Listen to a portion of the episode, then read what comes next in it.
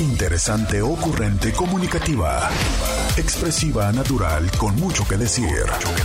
Este es el podcast con Roberta Medina. Roberta Medina, psicóloga, sexóloga, terapeuta de pareja. Les saluda Roberta Medina. Soy psicóloga, sexóloga, terapeuta sexual, terapeuta de parejas, terapeuta de familia, de lunes a viernes, la INTI, con la que platicas temas de la vida, del amor, del sexo, de lo que sucede a tu alrededor, de todo lo que tú quieras platicar. Aquí estamos de lunes a viernes en Diario con Roberta. Oye, muchísimas gracias por escucharme a través del 1470 de la M, la radio que te escucha, en cualquier espacio donde puedas sintonizar el 1470 de la M. Ahí es que nos vas a encontrar en cualquier lugar. Y si tu dispositivo no puede sintonizar AM, pues entonces en cualquier lugar que puedas acceder al www.rcn1470.com.mx, ahí es que nos puedes encontrar. Y pues también muchas gracias a quienes nos acompañan en las redes sociales, en Instagram, Facebook y YouTube esos espacios donde nos pueden encontrar y donde nos acompañan. Muchas, pero muchas, muchas gracias. Ya estamos aquí a través de todos estos medios contigo. Hoy que es martes 15 de marzo, martes. Y a ver, vamos a ver si a estas alturas ustedes ya saben qué pasa los martes aquí en Diario con Roberta. ¿Qué pasa los martes? Díganme, ¿qué pasa los martes? ¿De qué hablamos los martes? Cuéntenme aquí al 664-123-6969. Vamos a ver qué tan atentos están los cintis y a ver si ya saben de qué se habla aquí en Diario con Roberta de los martes. Los martes, a ver, díganme de qué se habla los martes aquí. Eh, muchas gracias a quienes ya me están mandando, que ya me están mandando eh, sus mensajes de eh, buenos días. Eh, también, también ya me mandaron mensajes de consulta. Oigan, me encanta que ustedes piensan que uno acá está en la madrugada en el WhatsApp, no inventen. Miren, alguien en la madrugada me escribe, mi fantasía es realizar un trío donde participe mi esposa, pero no sé cómo comentárselo con C. Pienso que no va a aceptar y se va a ofender. A estas horas de la madrugada, eh, yo me pregunto qué estaba haciendo el señor y cómo es que se le ocurre que yo voy a estar en el WhatsApp para contestar. Dios, gracias, gracias por todos estos intis que escuchan a todas horas, también en la madrugada, y vaya usted a saber que andaba googleando el señor. Muy bien, muy bien. Priscila ya responde en Instagram de solteras y Saura responde por acá en WhatsApp de solteros. Excelente, muy bien, Intis. Ustedes ya están, ya están en sintonía, ya saben de qué hablamos aquí. Y el día de hoy, creo que voy a estarme ahogando, por cierto, necesito agua. El día de hoy, además de ahogarme con ustedes, ah, quiero hablar de algo que es el estilo de apego y cómo es que este estilo de apego influye en la pareja que nosotros tenemos. Y de esto eh, vamos a ir entendiendo un poco. A ver, primero quiero empezar, como siempre, en estas clases que nosotros tenemos aquí, quiero que ustedes me digan qué sabemos del estilo de apego. Ya lo hemos platicado acá, ya lo hemos platicado y este, y bueno, esto es una propuesta. Fíjense qué, interesante, que pareciera que es algo reciente de lo que se está hablando, pero quiero decirles que el estilo de apego tiene tanto tiempo que, que se estudió, tiene tanto tiempo, este, mm, Miren, ahorita lo estoy googleando.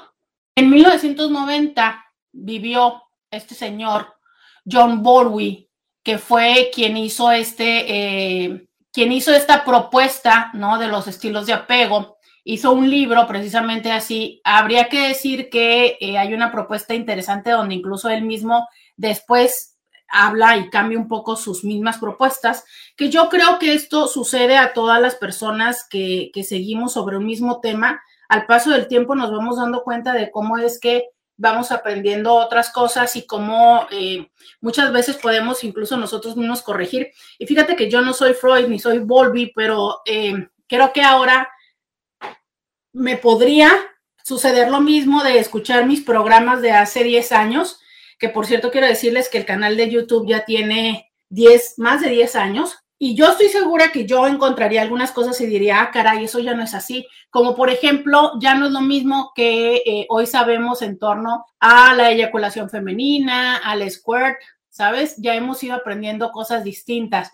Entonces, bueno, él también eh, propuso después que haría algunos cambios en su propia teoría, pero por lo pronto es algo que nos habla acerca de cómo es que nosotros, en función de cómo hemos... Mm, aprendido y vivido el afecto en nuestra familia, ¿no? Por supuesto con nuestros padres o con nuestros cuidadores, cómo es que nosotros en función de eso vamos aprendiendo el amor, la forma de amar y la manera de necesitar ser amados. Y desde este lugar es que vamos eligiendo o vamos eh, guiándonos en cómo encontrar una relación de pareja, ¿sabes? Entonces, ese es eh, el punto.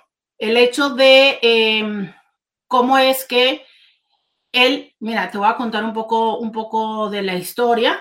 Esto lo hizo este, precisamente este psicoanalista John Baldwin, quien al finalizar la Segunda Guerra Mundial hizo un estudio sobre las necesidades del niño sin familia. Y él eh, en este estudio se encargaría de los aspectos de salud mental. Él, por supuesto, eh, supone esta toma de contacto con el afecto de la deprivación materna en eh, Cuidados Maternos y de Salud Mental, que publica en 1951, expone los efectos desfavorables de la deprivación de la figura materna y apunta los medios para prevenir dicha privación. Eh, por supuesto, habría que decirse que en ese tiempo, lo que para nosotros o lo que regía en ese, eh, este, en ese tiempo lo que regía era la propuesta psicoanalítica, ¿no?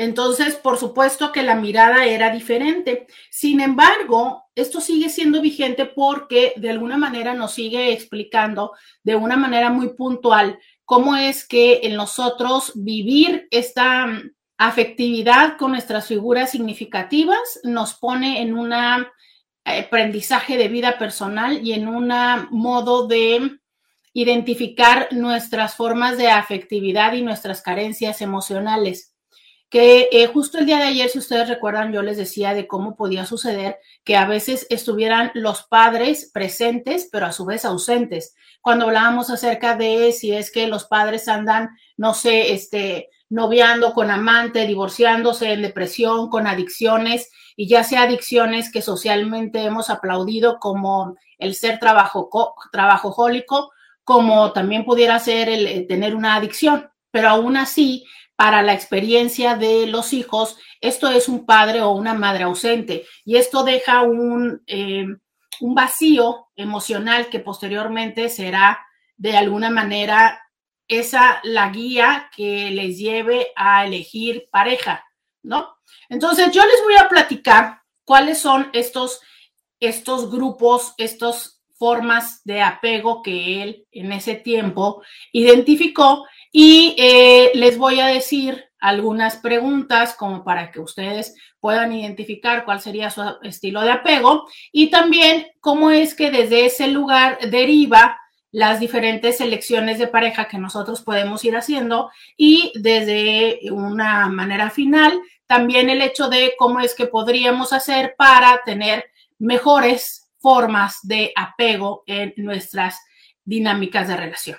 Eso es lo que el día de hoy te quiero platicar, te quiero compartir. Yo quiero saber, ustedes, ustedes, ustedes ya saben de los estilos de apego, ya han escuchado. Cuéntenme, quiero que me digan en dónde andamos, quiero que me digan que ya están presentes, quiero que me digan que ya llegaron.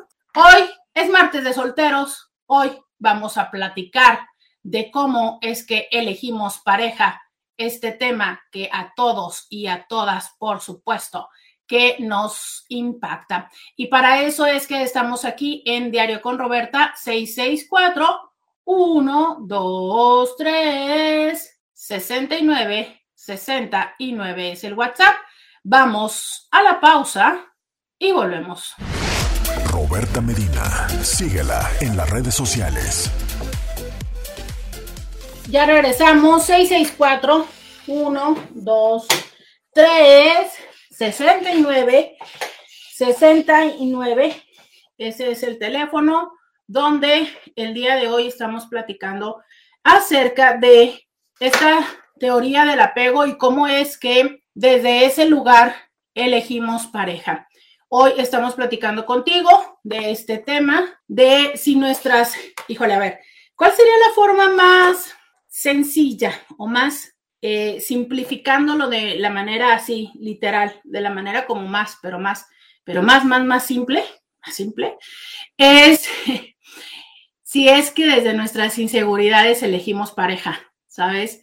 O sea, creo que esta parte no la tenemos tan presente porque eh, usualmente no somos conscientes de las inseguridades que tenemos y desde ahí, pues primero es que si no somos conscientes de las inseguridades que tenemos, menos vamos a poder darnos cuenta que desde ese lugar nosotros hacemos muchas cosas en la vida, no solo elegir pareja, elegir pareja, elegir trabajo, elegir tu forma de vida, elegir muchísimas, desde carajo, desde cómo te vistes y cómo actúas y cómo reaccionas y toitico, ¿no? O sea, es eh, por eso que luego nos, nos hacen tanto hincapié en que hay que trabajar con la autoestima. Claro, pero a ver, la autoestima también es un concepto que se ha socializado y que no necesariamente para todas las personas eh, significa lo mismo y que también por eso es interesante estudiarlo y verlo desde una manera más, mm, podríamos decirlo, más masticable, ¿no? O sea, no solamente como desde los conceptos que nos pueden regalar, sino desde una manera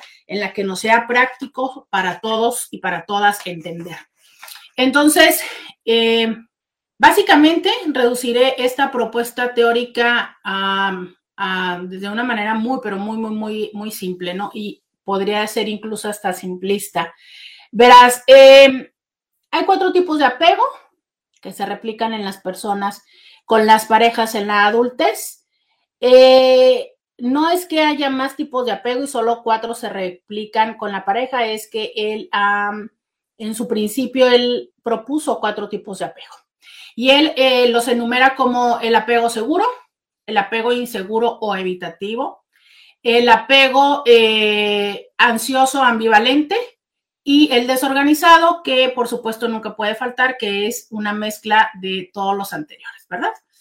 Entonces, em, por ejemplo, hablemos del apego seguro, que dicho sea de paso es el más, pero más, más difícil de lograr del poco, el, el menos común que sea el que vivamos los seres humanos, ¿no? Porque esto supondría una forma de em, de atención emocional constante de parte de nuestros cuidadores y muy presente. Entonces, pero a ver, te cuento que en este apego seguro, la figura de apego, ¿y por qué habla de figura de apego? Porque reconocemos que no siempre es mamá y papá, que muchas veces podría ser un tío, una tía, ¿por qué no decirlo? Incluso a veces hasta maestros de la escuela, ¿no? O sea, esta persona que es la persona significativa para, para este pequeño o para esta niña, y entonces esta figura de apego se preocupa y atiende al bebé, le transmite afecto y posibilita su autonomía. Cuando su cuidadora se ausenta, el pequeño experimenta ansiedad, pero a su regreso está a gusto con ella. O sea, hay una manera donde existe esta certeza de que mamá o esta figura significativa va a regresar y que las cosas van a estar bien, ¿sabes? No hay esta parte insegura de sé a qué horas va a regresar o no sé a qué horas va a regresar. Por eso resulta tan importante que ustedes cuando le hagan una promesa a un niño o a una niña, la cumplan. Y no solamente que la cumplan, sino que le ayuden a que él sepa o ella sepa que la han cumplido. ¿A qué me refiero? Si ustedes dejan a un niño en un lugar y le dicen, voy a regresar por ti, por favor regresen a la hora que dijeron se los estoy diciendo con todas las palabras, por favor regresen a la hora que dijeron. Y además, ¿sabes? Eh, ayuden a que este niño pueda saber a qué hora vas a regresar. Por ejemplo, si hay un reloj de manecillas, le puedes decir, así me lo enseñaban a mí, eh, cuando esta manecilla llegue a este número, yo voy a regresar por ti. Y en un principio los niños no podemos entender el concepto de tiempo porque nuestras proporciones son diferentes a las de ustedes como adultos. Entonces, si tú me dices una hora, ¿cuántas veces no ha sucedido que vas en el carro y le, te dice el niño, ya mero mamá, y le dices tú en cinco minutos y al minuto o al menos de un minuto te dice, ya, ya pasaron los cinco minutos? ¿Por qué? Porque todavía no existe esta construcción temporal interna, ¿no? Entonces, ayúdenle, denle elementos. Mira, mi amor, cuando aquí aparezca tal número, cuando ya no haya luz del sol, cuando llegue tu papá, ¿no? O sea, cosas que son puntuales, que siempre suceden cuando salga tal programa en la televisión, de manera tal en que si ustedes lo cumplen, el niño y la niña podrá ir tomando confianza en ustedes y decir, ah, sí lo cumple, sí llega, sí regresa por mí, ¿sabes? Entonces, si eso es algo que le va dando la certeza y que le va dando la confianza, pero que también le va dando la autonomía. O sea, de otra manera, el niño o la niña necesita estar recurriendo consistentemente a verificar la información. O sea, si tú no me diste este elemento para yo saber a qué horas y yo poder confirmarlo por mí misma, o sea, si tú me dijiste la, la flecha, la manecilla del reloj, yo puedo ir al reloj y verlo, ok, todavía no, ok, todavía no. ¿Sabes? Ok, todavía no. Pero como no tengo esa autonomía, yo tengo que recurrir a, no sé, a mi tía, a la maestra de la escuela, a alguien. Y entonces tengo que ir a decirle a la maestra de la escuela, maestra, ¿ya va a venir mi mamá por mí? Maestra, ¿ya va a venir mi mamá por mí? Imagínate cómo va a terminar la maestra al cabo de poquito tiempo, pegándome un grito, ¿no? Y sabemos que no tendría que ser así, pero oiga usted, o sea, digo, cualquier persona puede perder la paciencia y, ok, no eh, podemos llegar a los gritos, no es esa la idea, pero bueno, claro, o sea, respondiendo como de una manera, no sé, que, que no sea, que ayude emocionalmente a el pequeño o la pequeña. Por eso es que si tú le das la oportunidad de irlo identificando, pueda ir reconociendo para qué es que esto le es útil. Entonces, si tú vas cumpliendo, las y los niños pueden saber que cuando haya una separación, va a haber una reunión posterior. Y eso les va a dar la certeza y la confianza de decir, ah, está bien. O sea, entiendo que estás conmigo, entiendo que no me abandonas, entiendo que hay un proceso de una separación, que cuando yo necesito estás y que cuando no estás vas a regresar. Pero no siempre es así. A veces, y este es el segundo caso, en el estilo inseguro evitativo, a veces los niños reciben un amor deficiente, deficiente, lo cual para ellos es doloroso.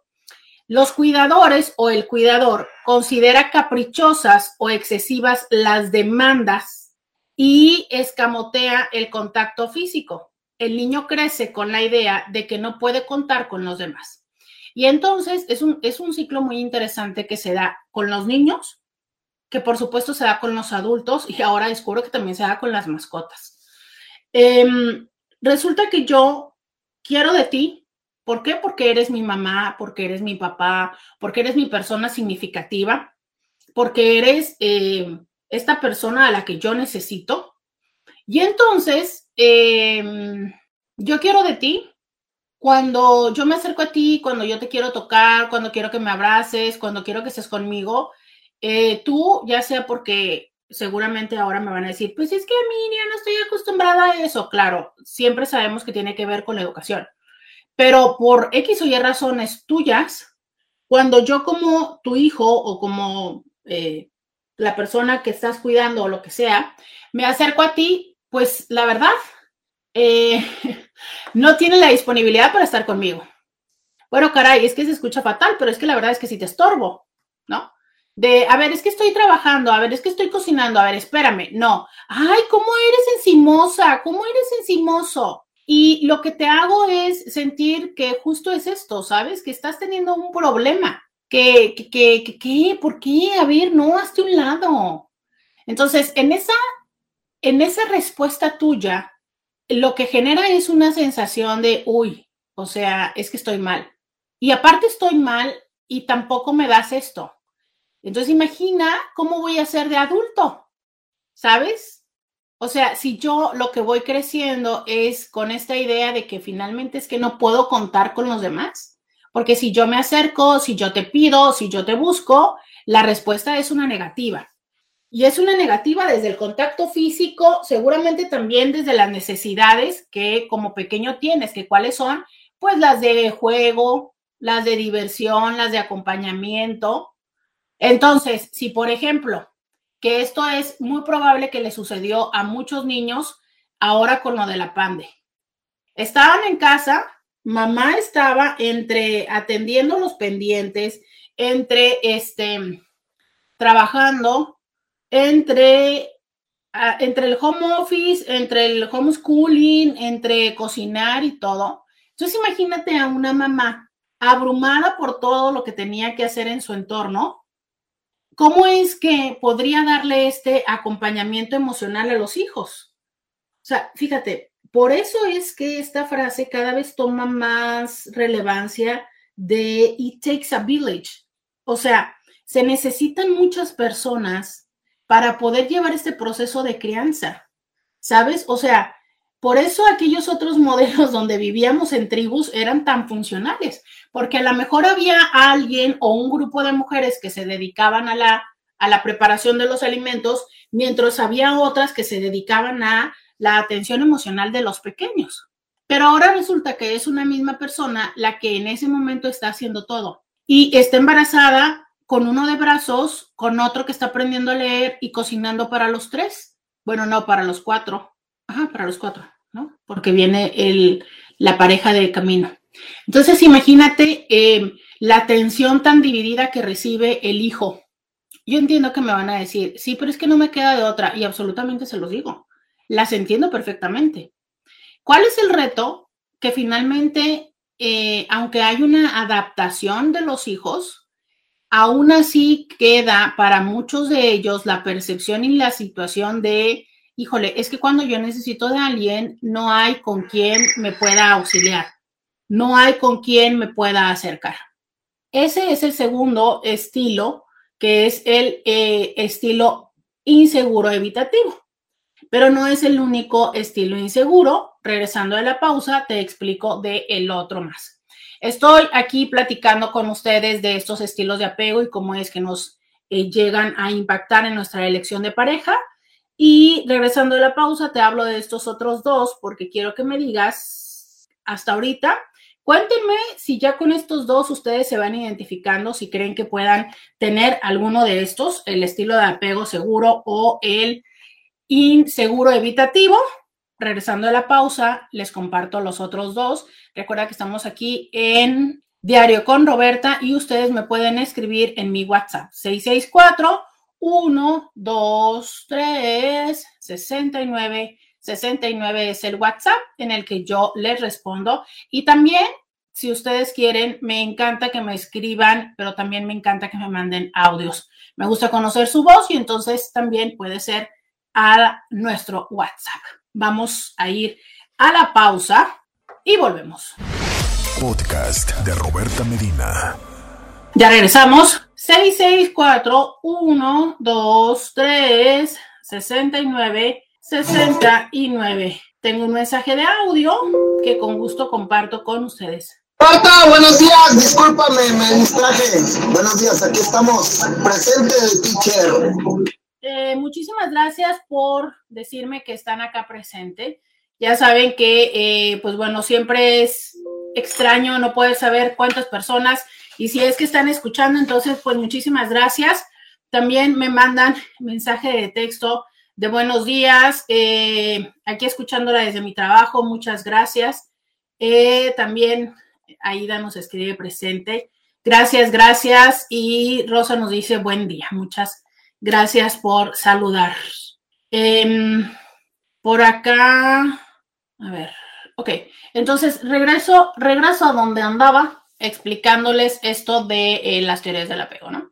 Entonces, miren, eh, para que se vayan identificando un poco, les decía que el primer estilo de apego es el apego seguro, donde em, el niño es atendido, se resuelven sus necesidades y se acude a atender cuando eh, pues busca ayuda, ¿no?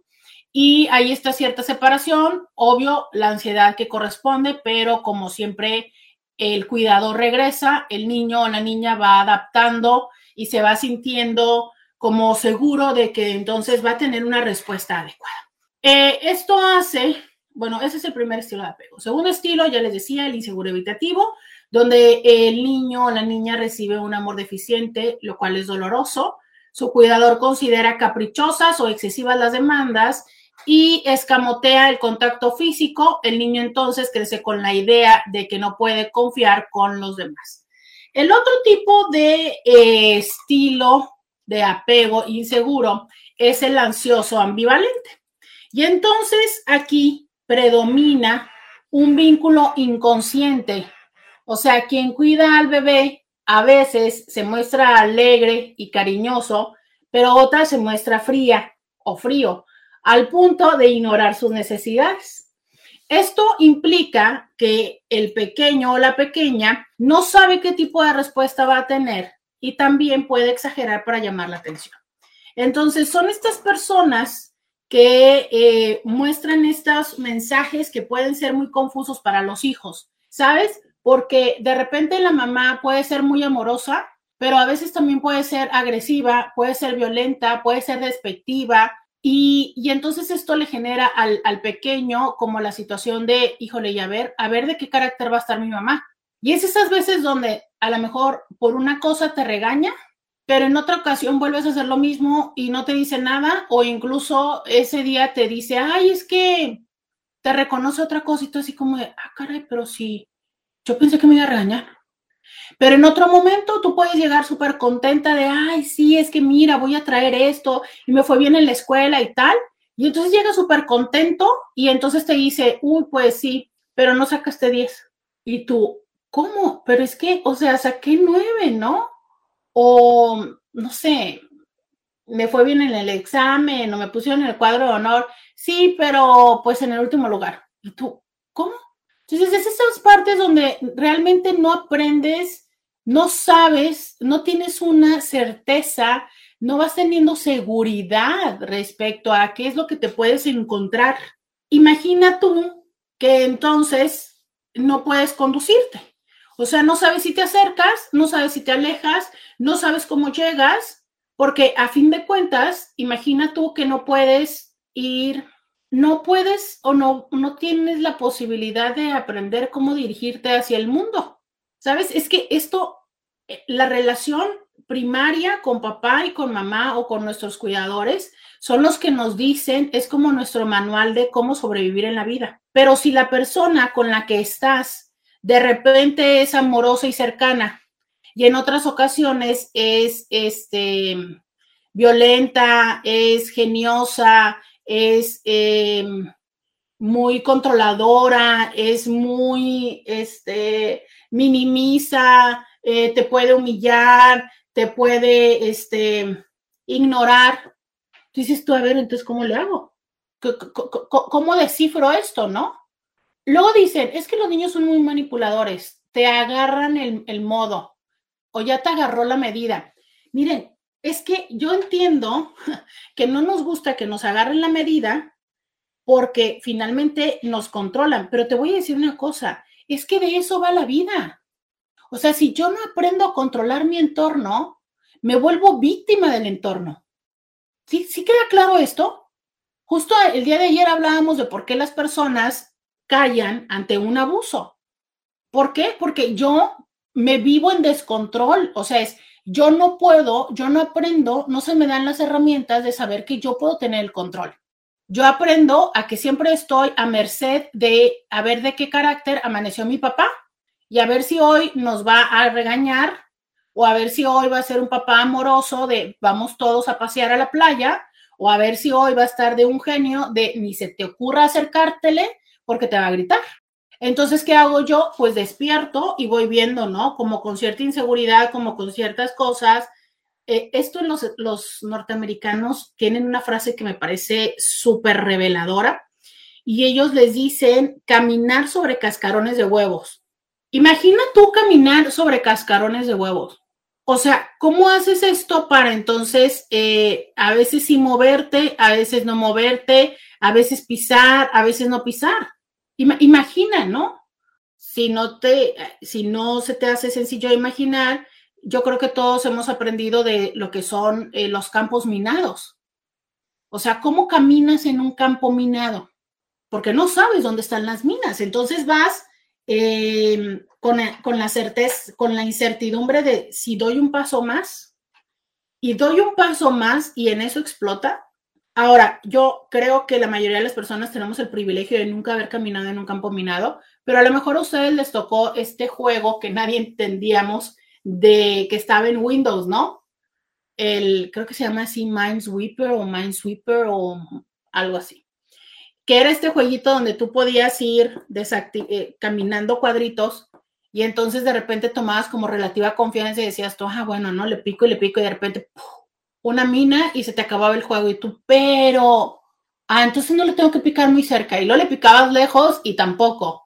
Y así era como de, pero ¿cómo se juega? O sea, eso era lo difícil de no poder entender. Ah, bueno, imagínate crecer así en cuestión de lo afectivo, que a veces tus figuras de crianza podían ser cercanas y cálidas, pero en otras ocasiones eran súper agresivas, violentas. Eh, o sea, y, no te estoy diciendo que a cada rato te estuvieran cacheteando, no, porque realmente no, no necesariamente tienen que transgredir a la violencia física. Sabemos que hay violencia emocional, desde la descalificación, desde la humillación, ¿no? Desde el, uy, ¿por qué no te parece a tu hermano? Eh, dicen por acá, se llamaba Buscaminas, ¿no? Gracias, eh, gracias. Lo que pasa es que yo siempre pongo el sistema operativo en inglés y no me sé luego las cosas en español, pero sí tienes toda la razón. Se llamaba Buscaminas. Y no sé si todavía exista, ¿eh? Es más, vamos a buscarlo, pero yo, yo recuerdo, pues caminas. Yo recuerdo que la sensación era como de, oh, no le entiendo, no le entiendo el juego. Pues que sí, todavía hay Minesweeper. Todavía hay. Madre Santa, no me digan que ya me salí de Lopal. ¿Qué hice? No, sí está Lopal. Eh, dice por acá, a mí me pasó con mi mamá y se me repitió con mi esposo. Exacto. De eso va el día de hoy, Priscila, de que nos demos cuenta cómo es que eso que sucedía con papá y con mamá es lo que tenemos ahora con pareja o es lo que andamos buscando con pareja. Y esta parte mágica que tú dices, se me repitió, nenas y nenes, intis, queridos intis, no se nos repite, nosotros lo repetimos. Y lo muy interesante es que lo repetimos desde, miren, Luego uno dice, no, ya sabes, o sea, ya fuiste a terapia y todo, según tú ya todas te la sabes y yo no lo voy a repetir. Sopas. Lo único que haces es que lo, a veces lo vuelves como desde una manera más, menos obvia, ¿no? Pero muy frecuentemente repite los patrones. Eh, dice por acá Claudia, si existe, si existe el juego de Buscaminas. Dice por acá, a mí sí me gustaba jugarlo. Es que esa es una parte interesante, o sea, yo sé que había muchas personas que les gustaba jugarlo, que lo jugaban, pero también como que no era muy claro el mecanismo, ¿no? O sea, es como te acercas mucho, no te acercas. Creo que no dejaba o siempre estaba presente el factor eh, sorpresa, que esa es la realidad en un campo minado. O sea, tú de repente puedes decir, ah, no, este, dos pasos a la derecha, cada tres pasos Puede ser, sí, pero seguramente en algún momento a los dos pasos va a haber una. ¿Por qué? Porque, claro, o sea, tú lo que buscas es eso, que no atraviesen tu campo. Eh, dice por acá Claudia en Instagram, me fastidia repetir conductas, pero supongo que es un avance notarlo, como para poder torcer el camino o no.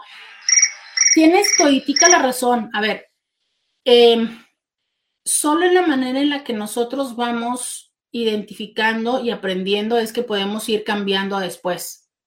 Y este es por eso que se llama un proceso terapéutico. O sea, las cosas no son así como de, oh, yo me di cuenta que cuando yo era niña mi mamá era tal forma. Ya no, no. ¿Te imaginas qué padre sería eso? O sea, me cambio el chip y literal. Ahora, yo sé que me van a decir, pero es que en esto y en esto sí me he podido cambiar el chip. Sí, y yo te voy a decir, es que muy probablemente por lo que en eso y en eso sí te has podido cambiar el chip es, una, porque probablemente era menos significativo emocionalmente. Y dos, porque probablemente no te diste cuenta de cómo los momentos anticipatorios estuvieron hasta que llegaste el momento en el que tuviste los recursos suficientes para cambiarlo. Pero sí hubo estos otros momentos y este proceso y este camino de ir llegando a ese lugar, ¿sabes? Entonces, hay cosas que nos toma menos tiempo o nos es más sencillo llegar al lugar para hacer el cambio y hay otros que es de dale, que dale, que dale, que dale. Y en eso vamos aprendiendo. Bueno, listo, cambiemos lo que podemos cambiar, ajustemos lo que podemos ajustar y trabajemos en lo que todavía nos cuesta más trabajo. Y esto me recuerda esta que se ha convertido en una oración de la diferencia, ¿no? De el cómo es importante el reconocer cuáles son todas estas posibilidades y qué es lo que podemos, qué es lo que podemos hacer, a ver, eh, de esto, ¿no? A ver, que no se llama oración de la diferencia, se llama de la serenidad, ¿no? Y que para no regarla, mejor la googleé porque luego siempre se las cuento al revés, pero acá va. Y es esta que se ha convertido en uno de las, eh, pues sí, casi a nivel oración para los grupos AA. Y dice, Dios, concédeme la serenidad para aceptar las cosas que no puedo cambiar, el valor para cambiar las que puedo y la sabiduría para reconocer la diferencia. Y esto es, si identificamos cosas que podemos cambiar, que tenemos los recursos, cambiémoslas. Si reconocemos cosas que no están en nuestras manos, aprendamos a soltarlas. Pero sobre todo, seamos lo suficientemente sabios para reconocer cuál de las dos situaciones es en cada una de estas momentos de nuestra vida. Porque, ah, que nos encanta aferrarnos a cambiar lo que no se puede cambiar, ya ignorar lo que es nuestra responsabilidad. Uy, eso pero que nos encanta. Vamos a la pausa y volvemos. Roberta Medina, síguela en las redes sociales.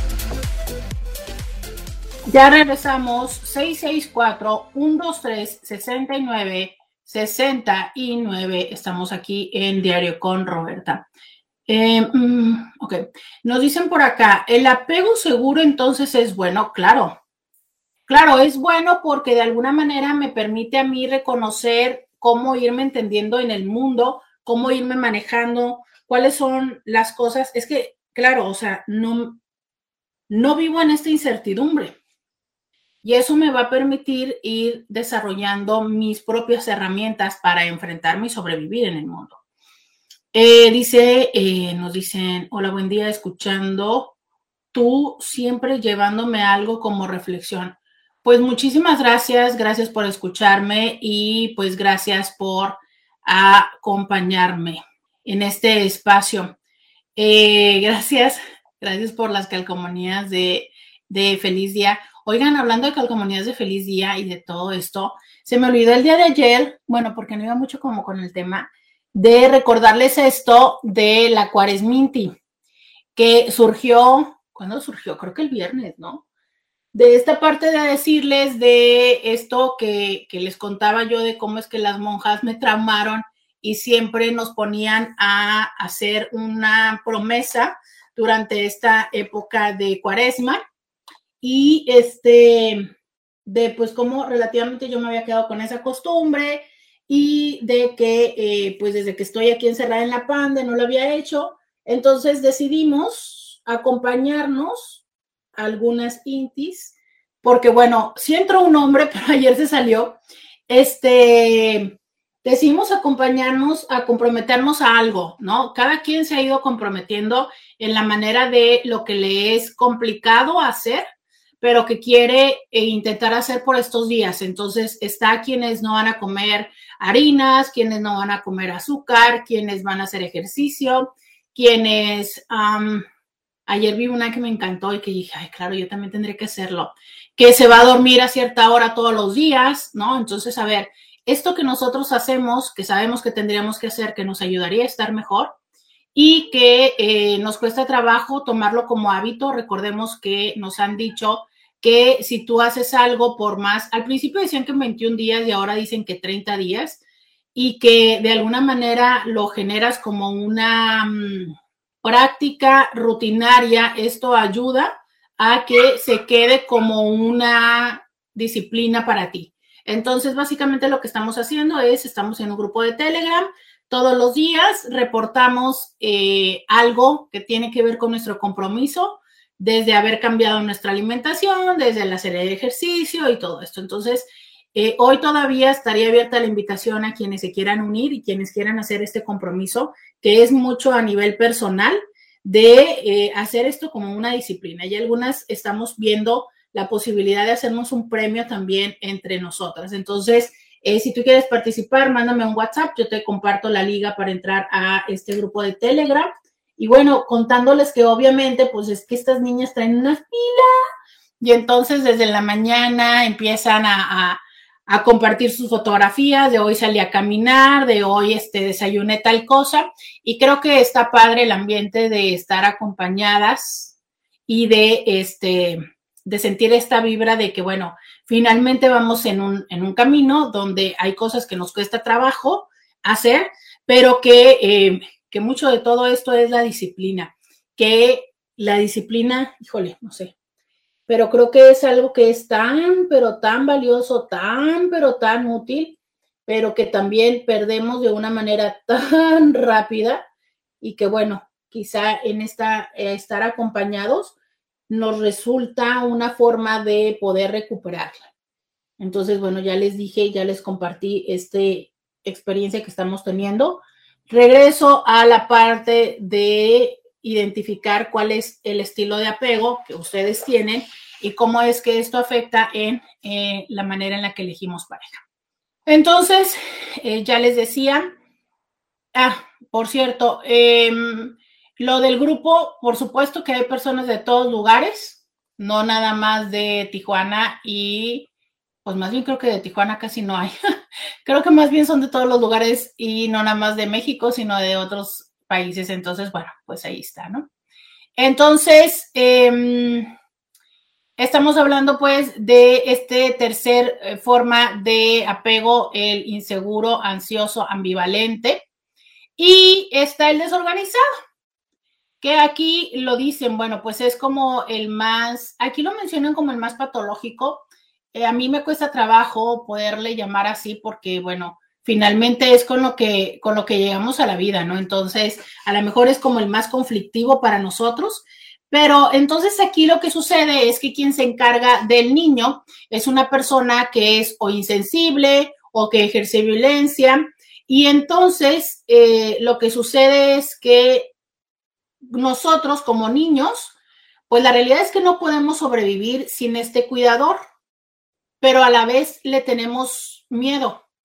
Entonces, imagínate el estar en una relación donde eh, necesitas de alguien a quien le tienes miedo y necesitas de quien te violenta. Y imagina lo complejo que es esto. Por supuesto que entonces queda muy claro cómo van a ser tus relaciones, ¿no? O sea, relaciones donde existe este apego, este amor, esta eh, sensación de saberte protegido, de saberte acompañado, pero a su vez es esta misma persona que te da esto, la persona que te maltrata, la persona que te, este, que te pone en situaciones donde definitivamente terminas sintiéndote mal contigo misma, contigo mismo, e inseguro con el entorno. O sea, es esta frase que yo les he dicho mil veces, ¿no? En tu relación lloras más de lo que gimes y ahí, ahí no es. Pero ¿por qué has vivido ahí? Porque eso es lo que entendiste. O sea, la persona que tendría que cuidarte es una persona que te violenta, que te daña. Entiéndase, por ejemplo, muy frecuentemente las relaciones donde hay abuso, no solo físico, sino emocional y, ¿por qué no también sexual? Entonces, imagínate lo complejo de que es que alguien que te ama, como es tu padre, que te debería de cuidar o que a su vez te cuida, porque muchas veces es esta parte interesante. El abusador cuida a su, a su víctima, la protege de otros y de otras situaciones aunque a su vez la violenta, ¿no? O sea, por ejemplo, muchas veces estos padres protegen a, la hija de la mamá, de la violencia de la mamá o de, de, otros, de otros tíos o de otros sobrinos o de, de los hermanos. Entonces, aparentemente es como de, me protege, pero a la vez es quien, quien me hace sufrir, ¿no? Y entonces, esto era uno de los elementos que no dijimos el día de ayer como tal, pero que también es un elemento por el cual las víctimas muchas veces no hablan, porque viven en esta ambigüedad de, ok, lo que me hace no me gusta, está mal, me hace sentir mal, me hace sentir culpable, pero a la vez como me protege de este entorno hostil donde estoy, pues entonces, híjole, yo más bien siento que si me separo, si me aparto, si hablo, pues me voy a quedar desprotegida y sola. Entonces mejor aquí me quedo. ¿Sabes? Esa es una de las realidades más frecuentes. Por eso es esta parte donde muchas veces dicen, es que yo sé que me tengo que ir, pero no me puedo ir. No lo puedo dejar. Esta parte es que estoy con un tóxico, pero no lo puedo dejar. ¿Por qué no dejas al tóxico o a la tóxica? Porque hay una sensación, en algunos de los casos, no estoy diciendo que en todos, pero en algunos de los casos sí está esta sensación de, bueno, sí estoy mal con él, pero estaría peor sin él, porque él me da un tipo de protección. Yo reconozco que hay una protección de su parte. ¿Cuál? No sé. Eso tiene que ver con las circunstancias que estés viviendo. Pero esto también es una forma de adulta de vincularse desde este, desde este apego desorganizado que pudiste haber tenido en tu infancia. Esas son las cuatro formas de apego que este psicoanalista John Bowlby definió. Yo te voy a platicar regresando a la pausa. Quiero que me digas si te hace sentido alguno de estos estilos de apego, en cuál crees que estés. Regresando de la pausa, te digo cómo es que te afecta en tus relaciones de pareja y claro, también te diré algunas preguntas si es que tú todavía no te reconoces en alguno de estos.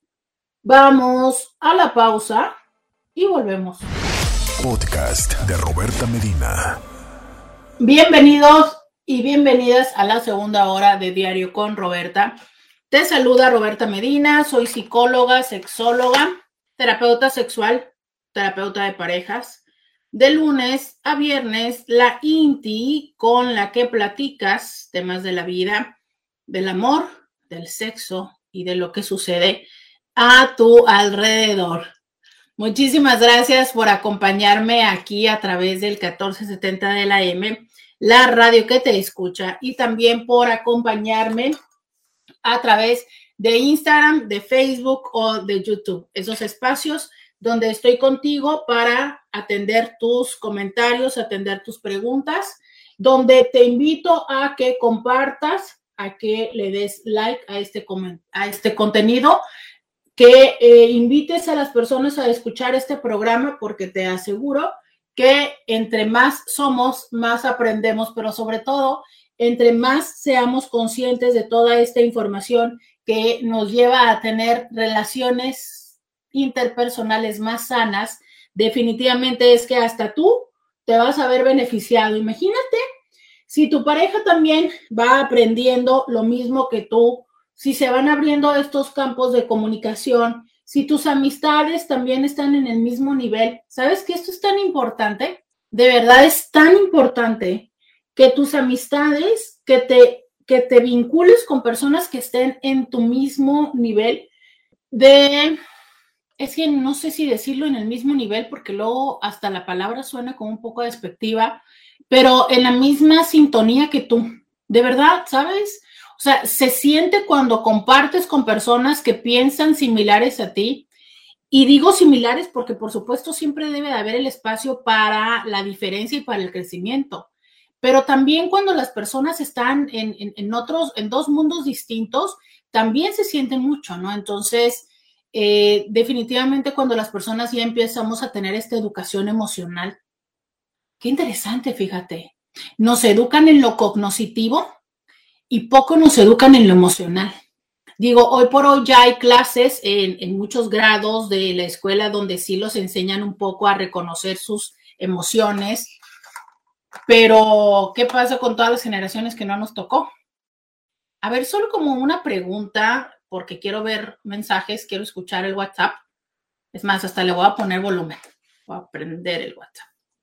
Quiero escuchar mensajes. Levanten la mano si ustedes reconocen o recuerdan en algún momento de su formación, en su formación formal, o sea, primaria, secundaria, preparatoria, universidad, posgrado. Ah, claro, no me vayan a salir todos los que estudiaron un posgrado en cualquier tema de desarrollo humano o terapeuta, por favor, no, porque eso es una obligación, ¿no?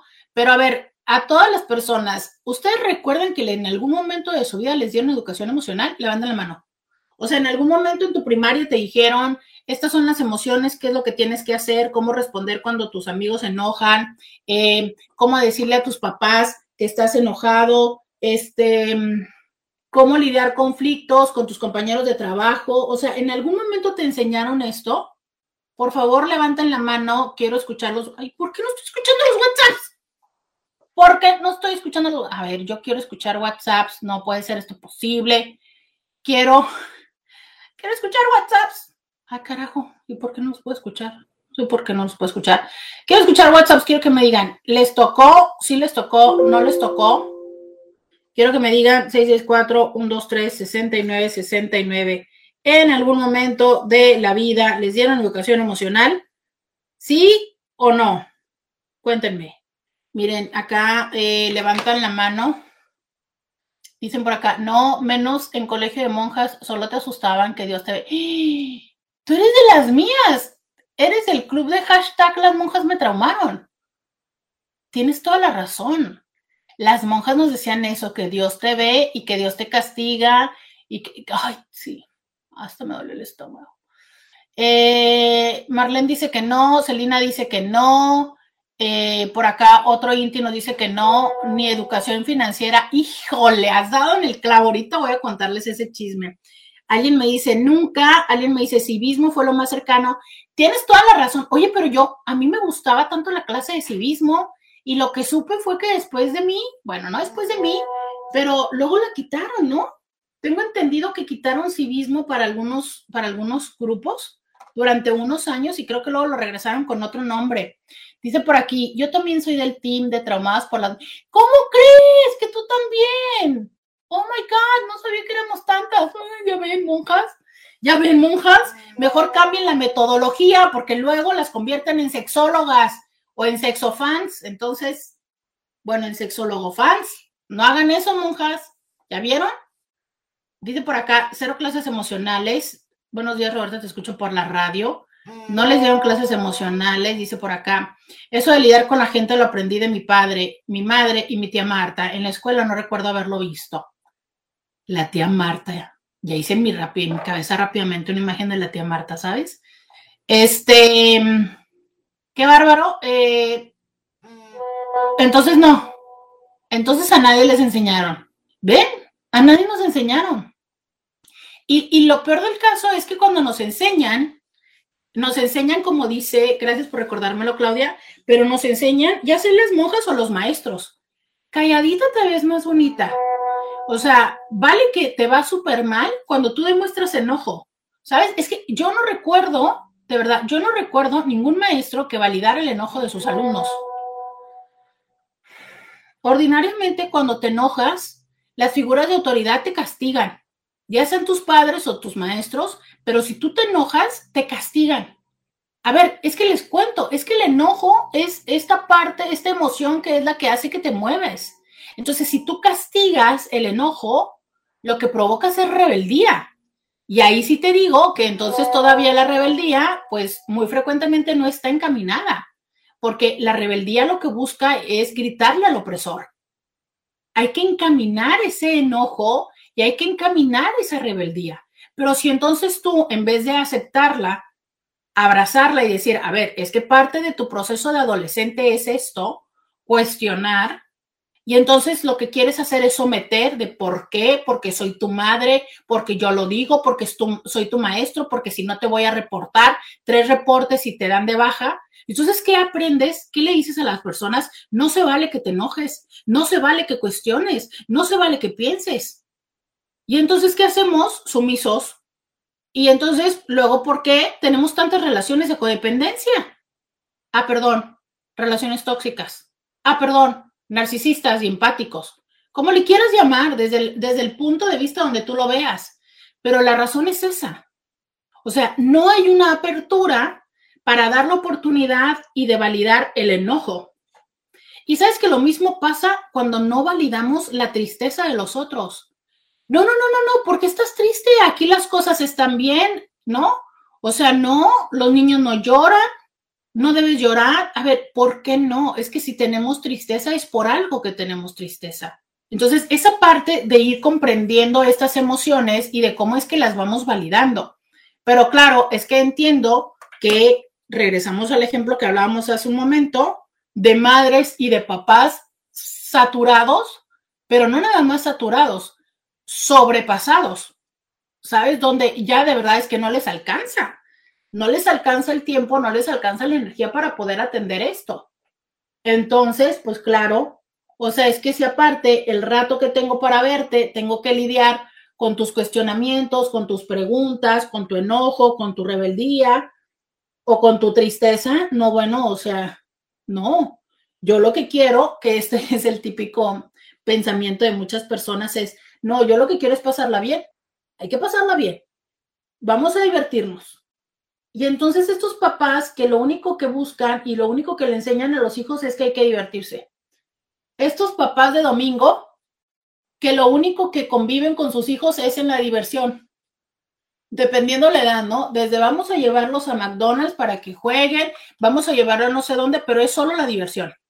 Solo me toca la diversión, el momento padre. Y entonces si empiezan los conflictos o algo así, es como de, no, no, no, no, no, no, no, no, no. Hay que aprovechar este tiempo que estamos juntos. Claro, no le estamos enseñando a resolver conflictos. Y entonces cuando llegue su época adulta y tenga conflictos con alguien más, una de dos, o los evade, o entonces en cuanto la relación se pone seria, se va, ¿no? Dice alguien por acá, Dice, hola, buen día. No, jamás me dio educación emocional y soy del team monjas malas. Sí, miren. no hagan eso, no las metan en escuela de monjas. Dice, me habría encantado, pero por fortuna yo solita pedí terapia y soy fan. Quiero mandar a todos a terapia. Sí, mándalos, mándalos. Mándalos a todos a terapia, aunque sabes que luego se enojan. Luego hay amistades que se enojan porque uno les dice, oye, este, ¿no has considerado ir a terapia? Este, no sé, siendo una persona normal, o sea, siendo una persona no terapeuta, cómo lo tomen, pero siendo terapeuta lo toman muy mal, ¿eh? Lo toman muy mal. A mí me dejan hasta de hablar. Me pasó desde el martes de la semana pasada, ya no me habla. Claro, o sea, es como las personas luego quieren como a lo mejor porque eres terapeuta que les digas el apapacho, pero yo te voy a decir una cosa, es que los apapachos te los dan las amistades, pero si tú a la amistad la empiezas a tratar como terapeuta, pues te va a responder como terapeuta, ¿no? Em, a ver, voy a leer estos mensajes que comparten en Instagram. Dicen, yo en la preparatoria tuve una clase de psicología y un test de psicoanálisis, me puse muy, muy mal, pero creo que fue la única vez. ¿Cuál test de psicoanálisis? Yo, bueno, sí, yo en la prepa tuve una clase de orientación vocacional, de la cual tengo recuerdos no muy buenos. Digo, la maestra era como ternurita, pero yo me acuerdo que, bueno, fue una historia, luego les platicaré.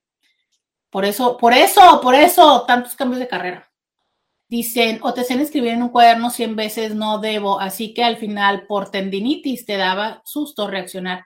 Claro, ay, claro, Claudia. Ay, es que esas monjas, ¿no? O sea, no debo enojarme, no tengo que, sí. No, y tan interesante porque luego yo creo que estas maestras no sabían nada de programación neurolingüística porque no debemos de ponerle, cuando queremos que una persona deje de reaccionar, lo correcto es decirle, debo evitar enojarme, porque si le dices no, el cerebro no lo decodifica. Y entonces lo que está haciendo es 100 veces de, debo enojarme, debo enojarme, ¿sabes? Entonces, por eso es que nos invitan a hablar en positivo, para poder decodificar el mensaje. Entonces, la próxima vez que ustedes estén haciéndose del baño, no pueden decir, no me voy a hacer pipí, no me voy a hacer pipí, no me voy a hacer pipí, porque lo que le están diciendo a tu cerebro es, hazte pipí, hazte pipí, hazte pipí, ¿sabes? Pero bueno, definitivamente es porque nos querían castigar.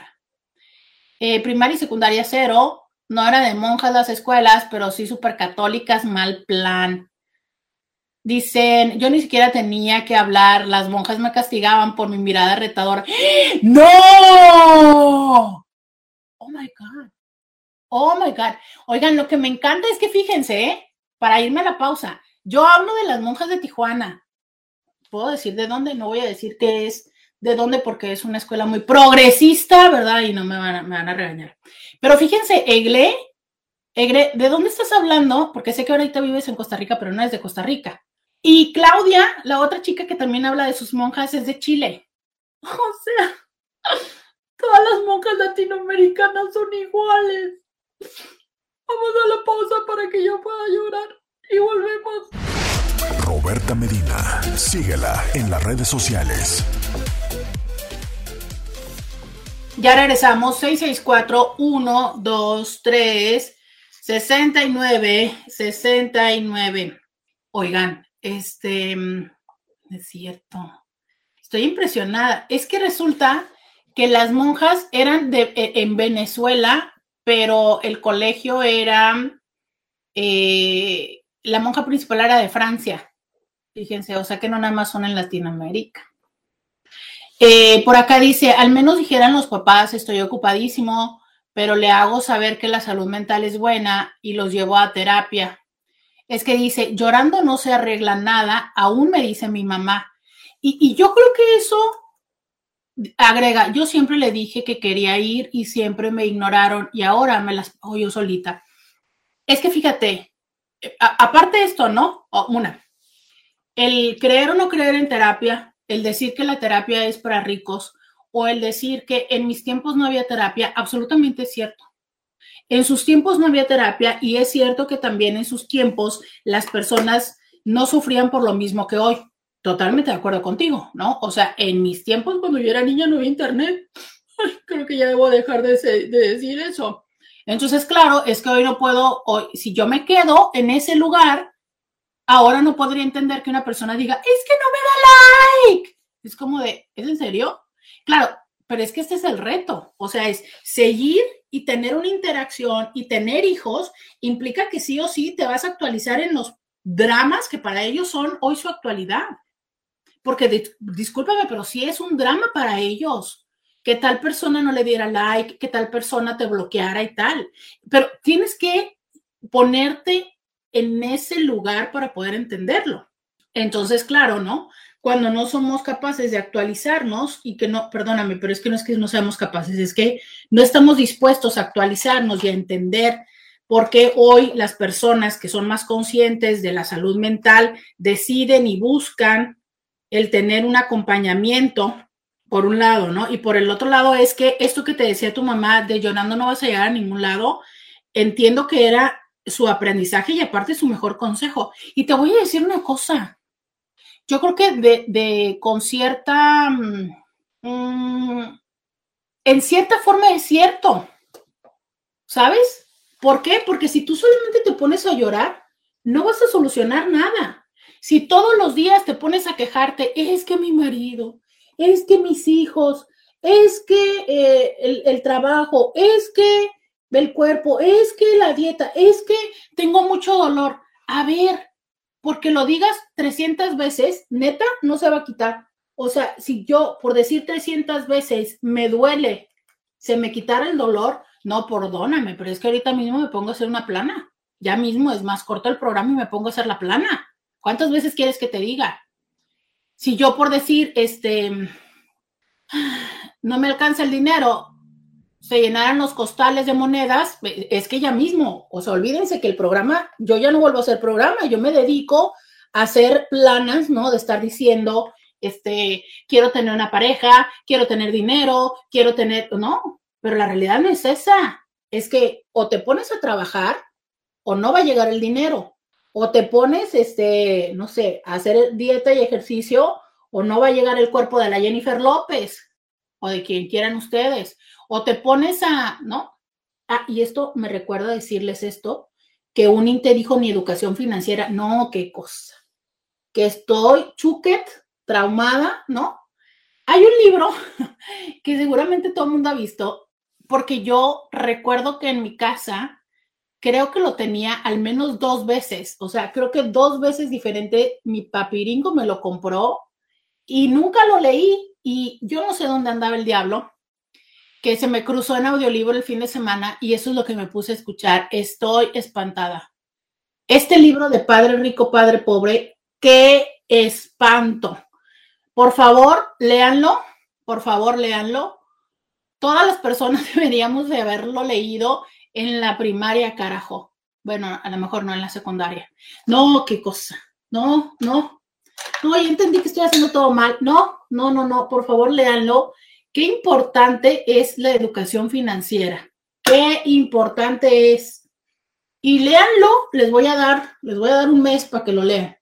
¿Ok? Estamos a mediados de marzo. Vamos a leerlo todos y a mediados de abril vamos a platicar de los principios de ese libro, ¿les parece? Vamos a leerlo y ojalá encontráramos alguna persona que tenga cierto grado de experiencia en estos temas para que nos pueda orientar, pero no qué cosa, Intis, por favor, lean ese libro, no me importa cuántos años tengan, lean ese libro, no me importa si ustedes piensan que están súper bien económicamente, lean el libro. Si ustedes piensan que van muy mal económicamente, lean el libro, por favor, lean el libro. Repito, lean el libro. No me gustó el tema, ¿eh? Digo, perdón, no me gustó el título. Voy a quejarme con el Señor por ponerle padre pobre. Pero bueno. Dice alguien, yo hago lo mismo, lo increíble es que mi mamá es trabajadora social y me decía que con el tiempo se me iba a pasar todo y me iba a curar. Mi amor, pues es que así, sí, claro, lo entiendo desde ser trabajadora social, eh, tienen la formación de minimizar gastos, ¿no? Y servicios. Por acá dice, la congregación de donde estudié era canadiense. ¡Uy, no! Dice la chilena que la congregación era canadiense. No, hombre, ahora resulta que las monjas de Canadá también. No, no. No puedo con esto. Dice, a mí me dejaron de rodillas frente a la pared. Necesito ahogar el tramo. Uy, sí. Dice que bárbaro. Si a nosotras nos ponían en línea y nos bajaban el ruedo de la falda si estaba muy corta. Oigan, o sea que eso era castigo internacional. Dice, fíjense que en la universidad me explicaban que la imagen de Jesús era desnuda en muchas ocasiones en el crucifijo porque era la única imagen erótica que se les... ¡No! ¡Qué fuerte! Sí, porque es que los angelitos no tienen genitales. No, ya, listo. Pero miren, para no causar urticaria auditiva, nos vamos a aventar el, programa en redes. No quiero que me vayan a correr de la estación, pero sí, ¿eh? tenemos que desahogar el trauma. Todas las del grupo de monjas, vamos a hacer el, el programa en redes. Tenemos que hacer catarsis de esto, por favor. Dice, sí, un programa de traumas con monjas. Ya veo que tenemos mucho que decir. Sí, de verdad, sí. y aún así creo que la pasé bien. Es que tendré apego desorganizado con las monjas. Em, yo creo que sí necesitamos analizar nuestra experiencia con las monjas. Dice, a mí me lo regaló mi papá a los 18 años, ese libro. Eh, dice, yo ya lo leí de Robert Kiyosaki y se me hizo algo extremista, pero me gustaron los que he leído. Eh, miren, hay que, hay que leerlo, hay que leerlo. Eh, dicen, ¿cuál es el nombre del libro, por favor? Padre Rico, Padre Pobre, lo pueden encontrar en PDF, yo lo encontré en audiolibro, en Spotify, en todos lados, en todos lados. Dice, y a mí al contrario, leer la Biblia me relajó en mi sexualidad, no estuve en escuela de monjas. Tengo el libro en casa, mi hijo mayor lo llevó, acepto el mes para leerlo. Em, escucho tu programa y si antes había monjas, creo que Hoy son maristas. Bueno, tu programa, saludos. Dice, también está este libro eh, respecto al tema. No, no, vamos primero por ese que es súper básico y luego ya le seguimos. Pero a ver, les doy un mes, un mes les es suficiente. Les digo porque sobre todo como está en audiolibro, puede ser más fácil que lo escuchen, ¿no? Son tres horas, casi cuatro horas del audiolibro. y, eh, y así es que nos podemos poner a platicar y a conversar un poco del tema. Muy bien, señores, regresemos a donde estábamos. Dice, mi esposa se educó en convento y tiene la misma opinión sobre las monjas en la educación. Buen día. Definitivamente vamos a tener que hacer ese programa de las monjas, definitivamente. Eh, pero, pero, pero, pero, lo vamos a hacer en las redes. Regresemos. Orden en la sala. Vamos a regresar al tema del día de hoy, que es el apego y las relaciones de pareja. Ya no me cuenten de las monjas porque la niña es risueña y le hacen cosquillas. Vamos a seguir entonces en donde, en donde andábamos, donde andábamos, ¿no? Entonces, bueno, ya dijimos de los cuatro estilos de apego. Eh, dice, ese libro estuvo en mi casa 100 años, mi papá lo leyó muchas veces. A él entramaba a leer y yo jamás, no, yo también. Yo, es más, voy a ir a buscarlo en la casa de mi papá, estoy en la casa de mis papás, estoy segura que mínimo está dos veces. Nunca lo leí. Bueno, ok, regresamos. Entonces, el apego, el estilo de apego seguro, lo que hace es que el adulto se sienta cómodo con la cercanía e interdependencia de las relaciones, reconoce las emociones, expresa sus necesidades afectivas y, establa, y entabla vínculos duraderos. O sea, puede entender el espacio de la otra persona, puede pedir el espacio, puede pedir lo que necesita, puede conceder. O sea, es, es una persona que desde el hablar puede llevar una relación sin tener esta ansiedad o esta situación de, uy, ¿qué va a pasar? No, o sea, eh, esta ansiedad que justo está presente en los otros estilos de apego. Pero como ya sabemos que la mayoría no tenemos estilo de apego seguro, lo interesante empieza regresando de la pausa. Vamos a la pausa y volvemos. Podcast de Roberta Medina. Ya regresamos. 6641 2, 3, 69, 69. Y entonces, este lo voy a repetir, este estilo inseguro evitativo, donde el niño recibe un amor deficiente, lo cual es doloroso, porque su cuidador se considera, considera caprichosas o excesivas las demandas del el niño o de la niña, y entonces escamotea este contacto físico y este pequeño crece con la idea de que no puede contar con los demás. Entonces, de adulto o adulta, se convierte en una persona huidiza, desconfiada, que vive la necesidad de afecto como una debilidad y reprime sus sentimientos. Claro, ¿sabes? O sea, es que si cuando yo le pedí afecto a mis cuidadores, me decían así como de, ay, qué pegajoso, qué pegajosa, ay, qué chiquiona, ay, ¿por qué eres así? Pues lo que yo aprendo es que no, ¿sabes? O sea, no, no, debo de, no debo de querer afecto, no debo de propiciar, de buscar esto. Entonces, imagínate, ¿no? Me vuelvo como una persona desconfiada y esto de huidiza, que es esto que luego dicen, es que ¿por qué tiene temor al compromiso? Bueno, porque es que cuando yo estuve en mi edad pequeña, las personas no se comprometían conmigo, o sea, no había una situación de, ¿sabes? de estar atendiendo y acompañándome en mis necesidades emocionales. Eh, el tercero, el, el inseguro, ansioso, ambivalente, donde predomina este vínculo inconsciente que quien cuida al bebé a veces se muestra alegre y cariñoso, pero otras veces frío, al punto de ignorar las necesidades. Entonces, esto implica que el pequeño no sabe qué tipo de respuesta va a tener e incluso puede exagerar en eh, llamar la atención. ¿Qué sucede? Que cuando es ansioso, cuando es adulto, se vuelve ansioso e inseguro en sus relaciones, tiene baja autoestima y vive pendiente de la aprobación del otro. O sea, básicamente cree no ser digno de su amor y teme ser abandonado. O sea, somos todas estas personas que sentimos que no merecemos, que tenemos que estar haciendo algo para que la otra persona nos acepte, para que la otra persona nos quiera, y que además estamos buscando el que la otra persona nos confirme que nos quiere, que nos confirme que estamos bonitas, que estamos, que somos guapos, que somos inteligentes, que quiere estar con nosotros. Como tenemos esta desconfianza, muchísimas veces nos la pasamos poniendo a prueba la relación, poniendo como estas trampas para ver cómo es que la persona reacciona, para asegurarnos de que la persona verdaderamente quiere estar con nosotros, porque hemos crecido sintiendo que no merecemos, ¿sabes? sintiendo que aparte no confiamos. Justo por esto, porque si mi mamá de repente era como súper amorosa y me decía que yo era lo máximo y tal y cual, pero en otro momento estaba enojada, ausente o, o, cualquier, o yo no cumplía con lo que la, ella quería y entonces me hacía sentir como, como eso, como que me había equivocado, como que no era suficiente. Y entonces es como sí o no, ¿sabes? No, no confío en lo que me están diciendo, pero aunque no confío, necesito saberlo. O sea, no confío en que me diga que quiere estar conmigo, pero realmente lo que necesito es saber que quiere estar conmigo.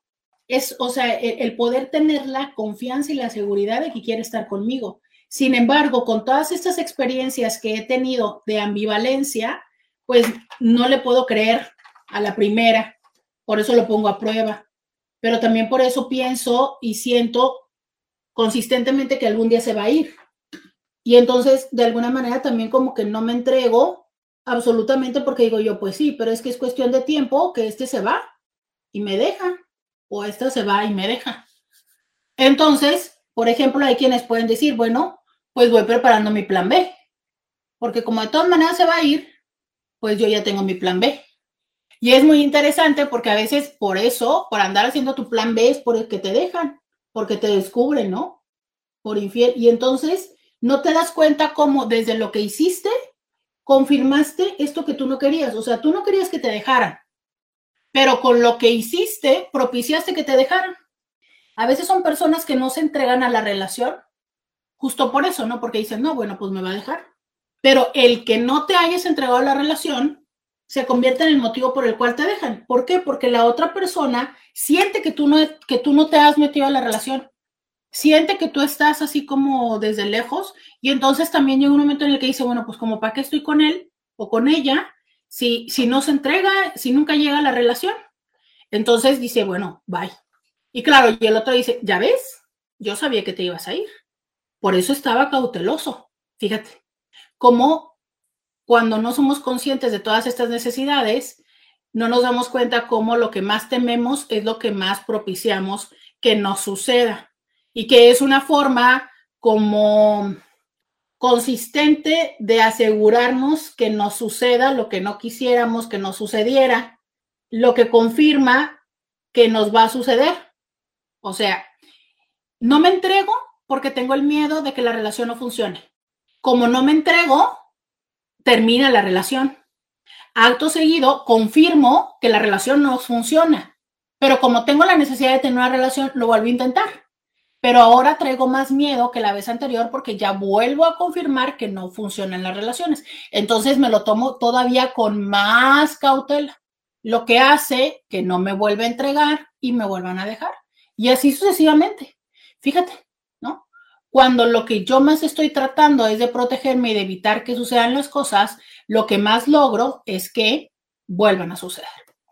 Y entonces eh, decíamos esta parte del de, eh, apego desorganizado, que es esta situación donde de verdad es que no entendemos de cómo ni por dónde, y donde decíamos que incluso porque este cuidador puede ser muy insensible, puede ejercer violencia sobre la persona, y este niño o niña dice, a ver, es que yo necesito a esta persona para sobrevivir, pero a su vez reconoce que esta persona es la persona que más le lastima y que más le daña. Y entonces es así como de, uh, es que necesito de, pero a su vez es quien me hace sufrir. Entonces, desde adulto, las relaciones íntimas están conformadas por agresividad, de manera en que eh, hay una parte de él o de ella como adulto que dice, híjole, es que las personas lastiman. Sin embargo, quiero estar con alguien. Y puede ser que o acepte esa parte y entonces diga, bueno, es que el amor duele, lo cual se superconfirma con muchísimo material, novelas dramáticas, ¿no? Cuentos de Disney donde el amor solamente, cuando es difícil, ya lo decíamos en algún programa con esto que hablábamos del síndrome de Romeo y Julieta. Entonces entiendo que las relaciones son así. Son estas personas que, que son estas relaciones de van y vienen, van y vienen, van y vienen, que ya ni siquiera te las sabes, ¿no? O sea, terminamos, ya nunca jamás te odio, rompo todo y demás, y al rato bueno, ok, vamos a volver a intentarlo. Y lo volvemos a intentar, pero entonces vuelve a suceder X o Y, pero y al rato ya te odio y nunca jamás. Entonces nos volvemos a separar, pero al rato otra vez porque es que el amor no se murió y porque tú y yo somos el alma gemela y tenemos que volver a intentarlo y ahí vamos por la vida. Con justo en esta desorganización, ¿sabes? Porque hay una dificultad para identificar y regular las emociones con un intenso sentimiento de confusión y dificultades para respetar los derechos y los límites del otro. Y entonces yo paso por la vida también pensando que el otro me pertenece o que yo le pertenezco al otro y estas dinámicas de las cuales muy frecuentemente conocemos, salen memes, salen chistes, pero que a la hora que estamos ahí no identificamos cómo es la manera de poder salir de ello. ¿Todo esto te suena? ¿En cuál de todos te identificas? Quiero que me cuentes. 664-123-69-69. Mira, alguien me dice, yo me identifico en esas dos, en esas últimas dos.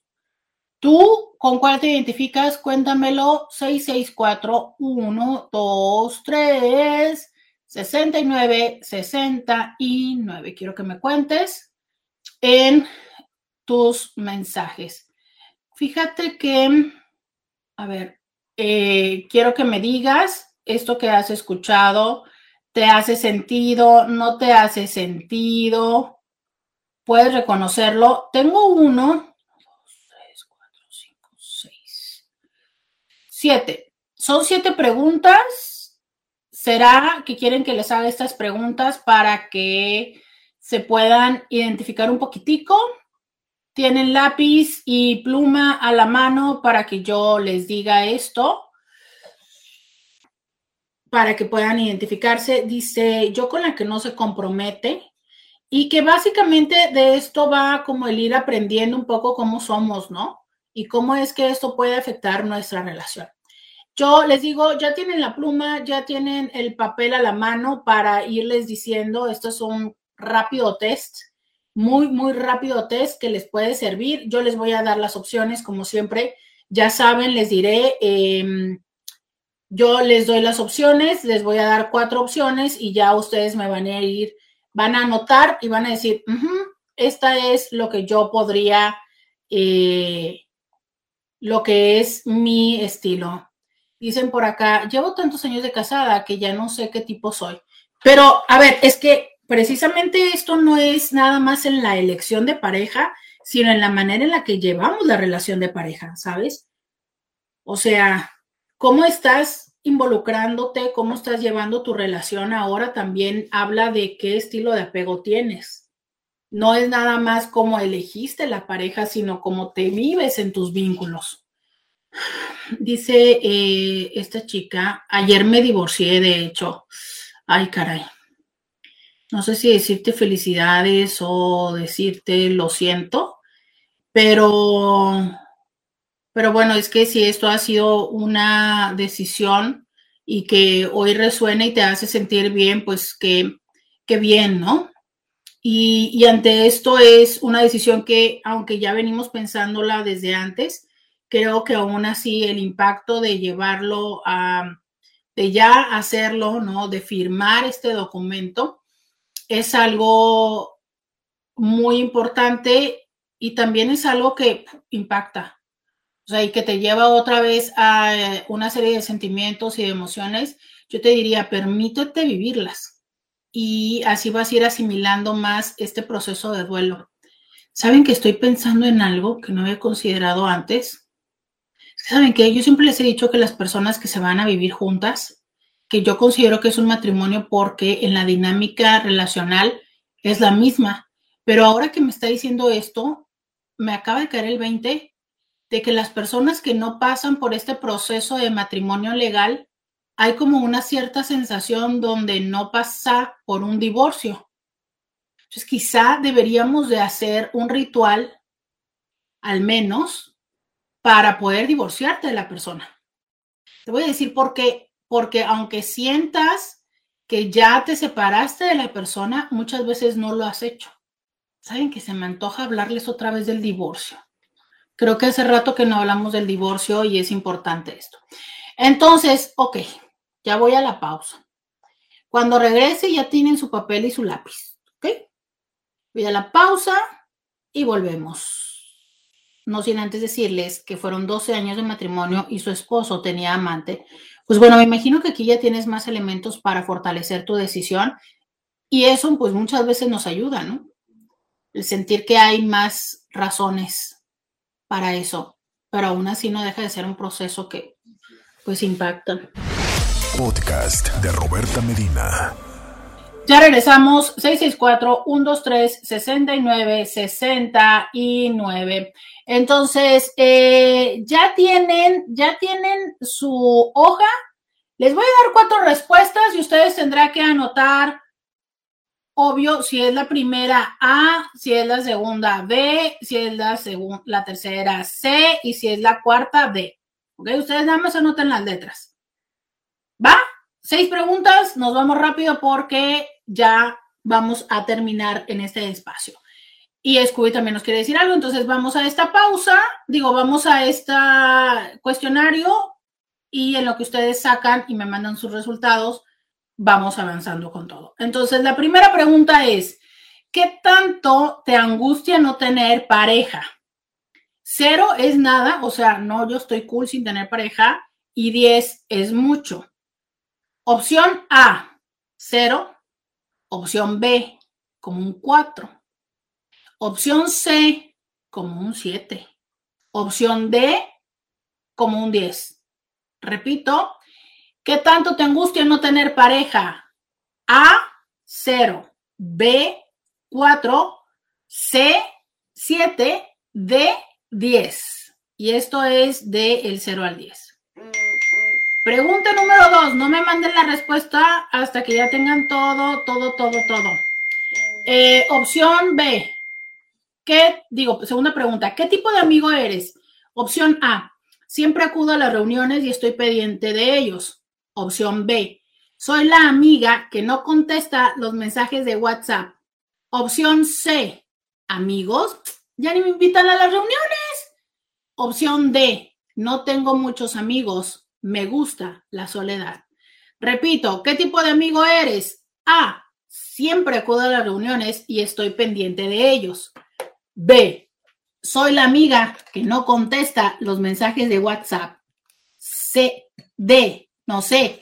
Amigos, ya ni me invitan a las reuniones. D. No tengo muchos amigos, me gusta la soledad. Número 3. ¿Qué tan demostrativo de cariño eres? A.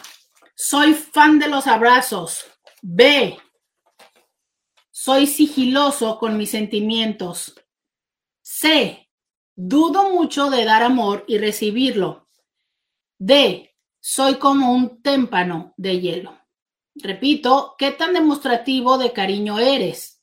A. Soy fan de los abrazos. B. Sigiloso con mis sentimientos. C. Dudo mucho dar amor y recibirlo. D. Soy como un témpano de hielo. Eh, siguiente pregunta. ¿Qué es lo más importante para ti? Pregunta número cuatro. A. Ser independiente. B. Tener pareja. C. No lo sé. D. La familia. ¿Qué es lo más importante para ti? A. Ser independiente. B. Tener pareja. C, no lo sé. D, familia. Em, ya lo notaron. Siguiente pregunta, pregunta número 5. ¿Te da ansiedad pensar que tu pareja deje de amarte? A, para nada. B, sí. C, en ocasiones. D, siempre. Repito, ¿te da ansiedad pensar que tu pareja, tu pareja deje de amarte? A, para nada. B, sí. C, en ocasiones. D, siempre. ¿Qué tan celoso eres? A, confío plenamente en mi pareja. B, me preocupa que me abandone por alguien más. C, he revisado sus redes y hasta su celular. D, tengo sus contraseñas. ¿Qué tan celoso eres? A, confío plenamente en mi pareja. B, me preocupa que me abandone por alguien más. C, he revisado sus redes sociales y hasta su celular. D, tengo su contraseña.